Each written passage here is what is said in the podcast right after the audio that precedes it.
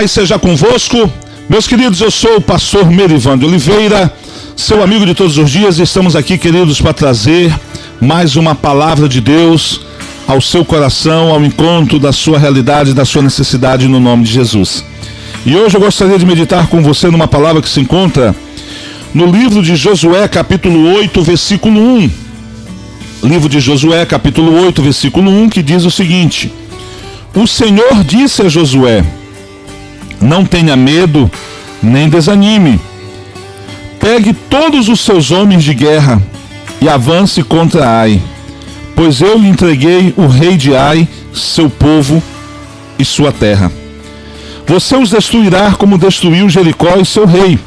Desta vez, porém, poderão ficar com os despojos e os animais.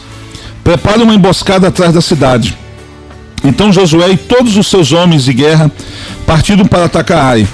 Josué escolheu 30 mil de seus melhores guerreiros e de noite os enviou.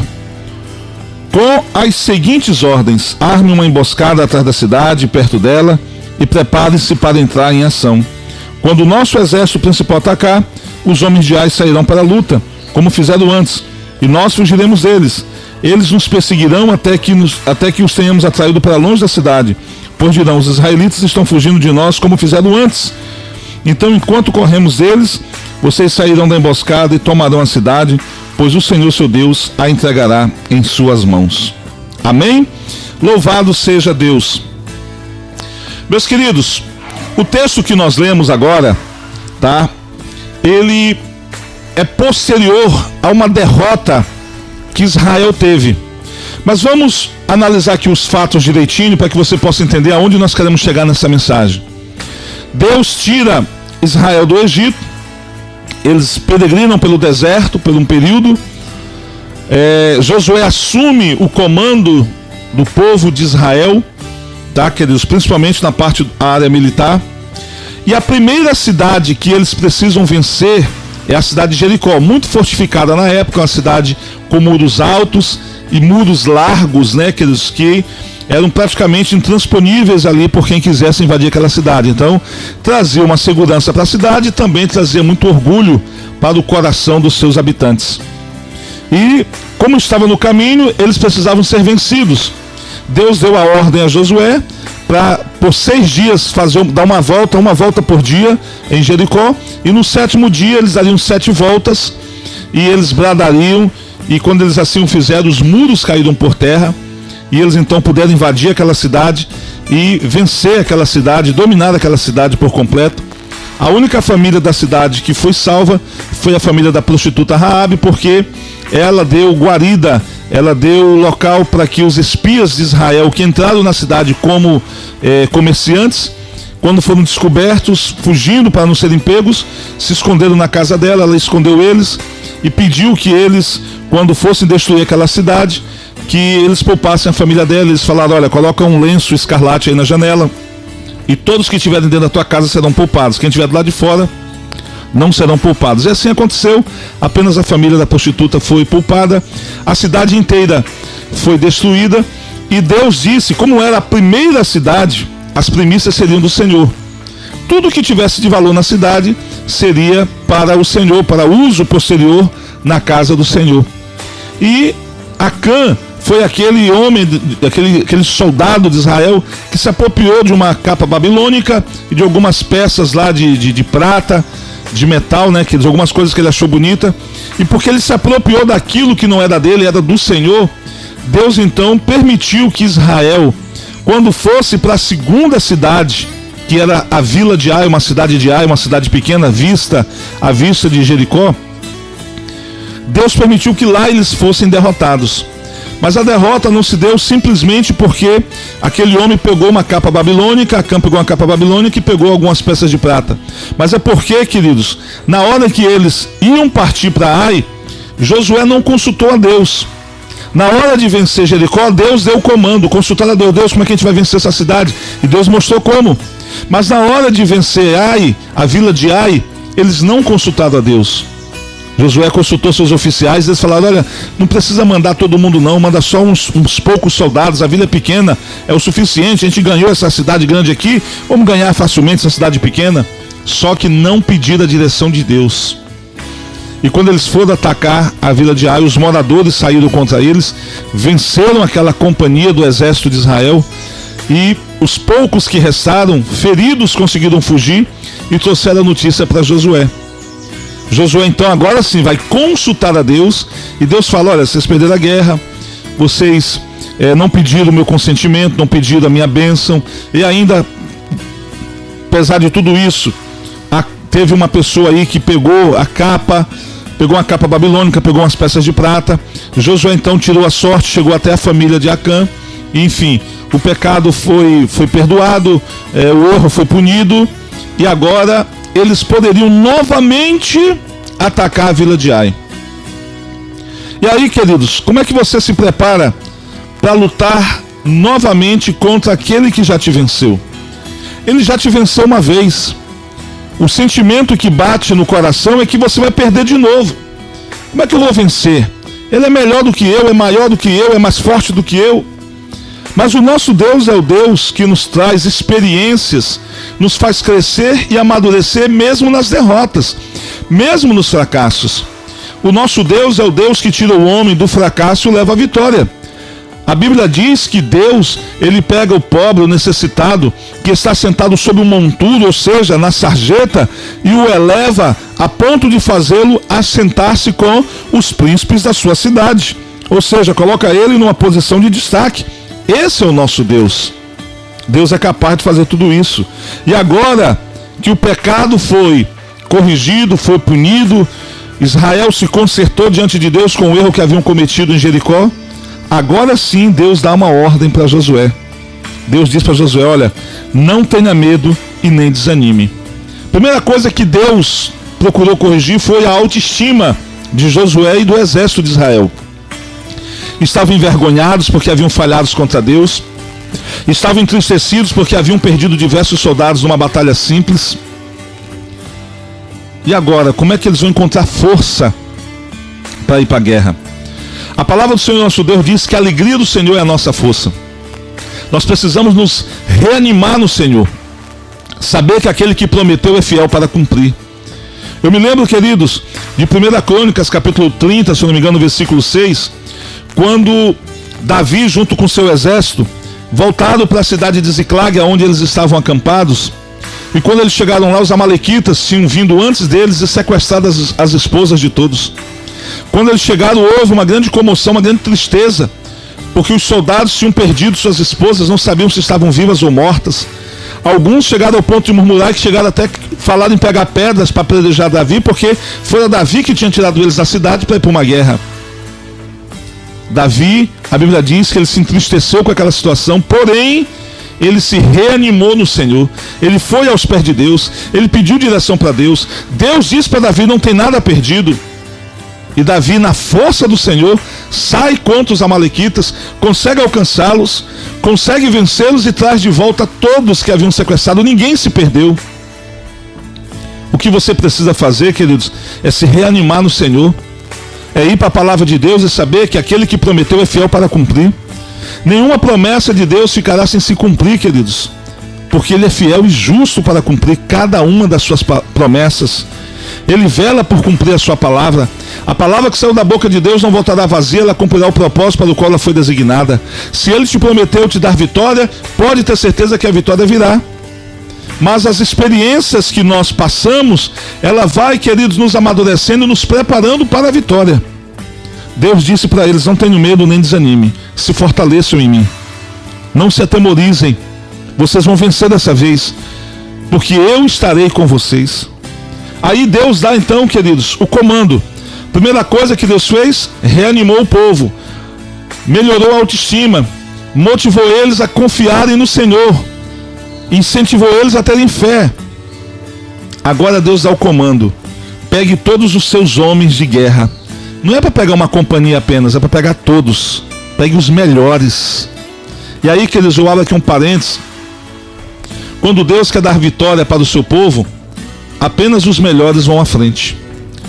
Na guerra em que Gideão travou, ele tinha 32 mil soldados. Deus fez 31.700 recuarem. Apenas com 300 homens ele venceu uma guerra contra um exército de mais de 100 mil soldados. Com apenas 300 homens. O que eu quero dizer para você é que não adianta ser bom, queridos. Você precisa ser melhor. Você precisa melhorar a sua vida de oração. Esse negócio de orar só 5 minutos, 10 minutos, esse negócio de orar, sabe, queridos, é, é, sei lá, 15 minutos, é igual uma pessoa que quer tirar 10 minutos de sono. 10 minutos de sono não resolve seus problemas, mas 10 minutos de oração pode mudar a história da sua vida. Está na hora de começar a melhorar o período de oração, aumentar mais o período de oração. Está na hora de melhorar, queridos, sabe, o seu relacionamento com Deus através da sua palavra. Começar a ler a palavra do Senhor sistematicamente, começar a buscar aprender, estudar. Está na hora, querido, de começar a melhorar a sua vida de jejum. Olha, ser bom, sabe, é bom. Mas ser melhor é melhor ainda, queridos. Estou falando aqui igual o pessoal fala no nosso interior, igual o linguajar caboclo que nós temos no nosso interior. Entenda uma coisa: enquanto você for bom, o melhor chega na sua frente. Nós estamos aí diante de um concurso público, vai ter aí o concurso de um banco. Muitas pessoas da nossa cidade estão se movimentando para ir para uma outra cidade fazer a prova. Quem vai passar? Os melhores. Os melhores irão passar e irão ser chamados para trabalhar no banco. Os bons ficarão na reserva, na espera, na lista de espera. Então entenda uma coisa. Você precisa melhorar a sua vida com Deus. Você precisa melhorar o seu relacionamento com Deus. Melhorar a sua vida de oração. Melhorar, queridos, o seu compromisso com a palavra de Deus. Melhorar a sua devoção, a sua entrega melhorar na sua fidelidade. Você precisa melhorar. A Bíblia nos mostra que Deus deu uma ordem para Josué para ele separar os melhores homens. Josué separou, queridos, de um exército, sabe, de centenas e centenas de soldados, aliás, de milhares e milhares de soldados, ele separou apenas 30 mil, os melhores. Os 30 mil foram responsáveis por vencer a próxima batalha e resgatar a dignidade e a honra de Israel que havia sido perdido na guerra. Deus quer usar você, mas você precisa ser um cristão melhor, um pastor melhor, um obreiro melhor, um diácono melhor, uma diaconisa melhor, um líder melhor, um músico melhor, um adorador melhor. Nós temos que dar o nosso melhor para Deus, quisermos ter o melhor de Deus sobre a nossa vida. Pegue todos os homens. Não pegue um punhado, um pouquinho, pegue todos. Todos os melhores. A Bíblia diz que Josué separou 30 mil dos seus melhores guerreiros. Preste atenção, foram para uma guerra. Só os melhores foram. Quem ficou para trás? E um time de futebol? Quem entra? Quais são os 11 jogadores que entram em campo? Os 11 que estão em melhor condições do que os demais. Os demais ficam na reserva, aguardando uma oportunidade. Quando o melhor se cansar ou se machucar, para ele poder entrar. Mas se o melhor estiver bem, vai jogar o jogo todo, ele vai ficar, assistir o jogo todinho do banco. Queridos, se nós melhorarmos a nossa vida com Deus, Deus nos, nos dará grandes vitórias.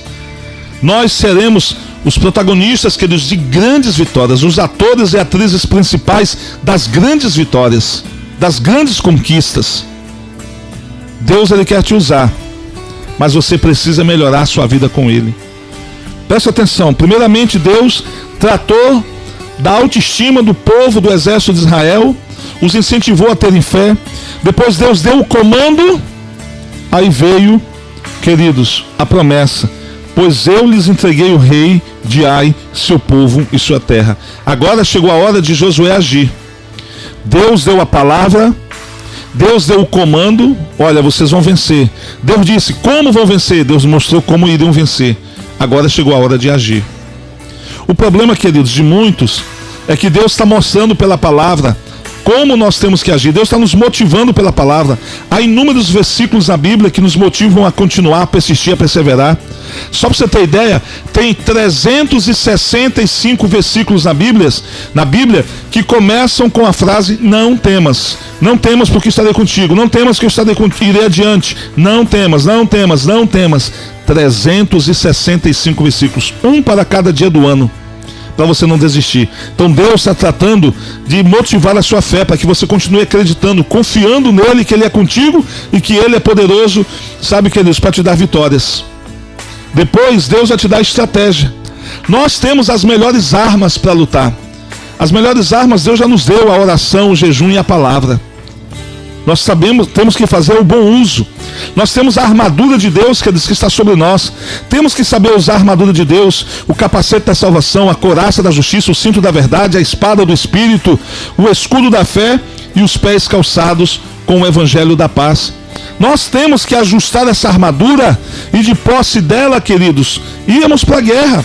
A palavra de Deus diz que as armas da nossa milícia são poderosas em guerra e são capazes de desfazer os dardos inflamados do inimigo. Nós poderemos vencer. Talvez você está colecionando derrotas uma atrás da outra.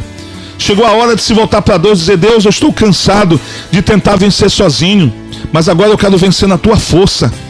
A Bíblia diz que o cavalo se prepara para a vitória, para a guerra, mas a vitória vem do Senhor. Quando diz o cavalo se prepara para a guerra, está dizendo o homem se prepara para a guerra, buscando vencer sozinho na sua força, na sua inteligência. Mas quem quer vencer, queridos, sabe, precisa entender que as maiores e melhores vitórias é o Senhor que nos dá. O povo de Israel tinha o costume de não ir para a guerra sem antes consultar a Deus. Na guerra de Ai, eles não consultaram, por isso perderam. Quando se voltaram para Deus, Deus deu o comando deu um direcionamento.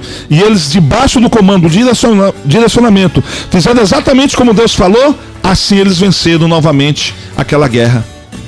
Deus vai fazer você, querido, ser um vitorioso. Deus vai te tirar do fracasso e te levar para a vitória. Deus vai te, colocar, te pegar da derrota e te colocar, queridos, lá na frente, entregando o um sucesso nas suas mãos. Confia nele. Confia na palavra dele. Faça exatamente como ele tem te mandado fazer e tudo dará certo. Eu estou aqui para profetizar na tua vida que se você fizer exatamente como Deus está determinando, você vai ter vitórias e você vai viver os melhores dias da sua vida. Porque o plano de Deus não é somente que eles nos salvar, mas o plano de Deus quer dizer nos fazer feliz.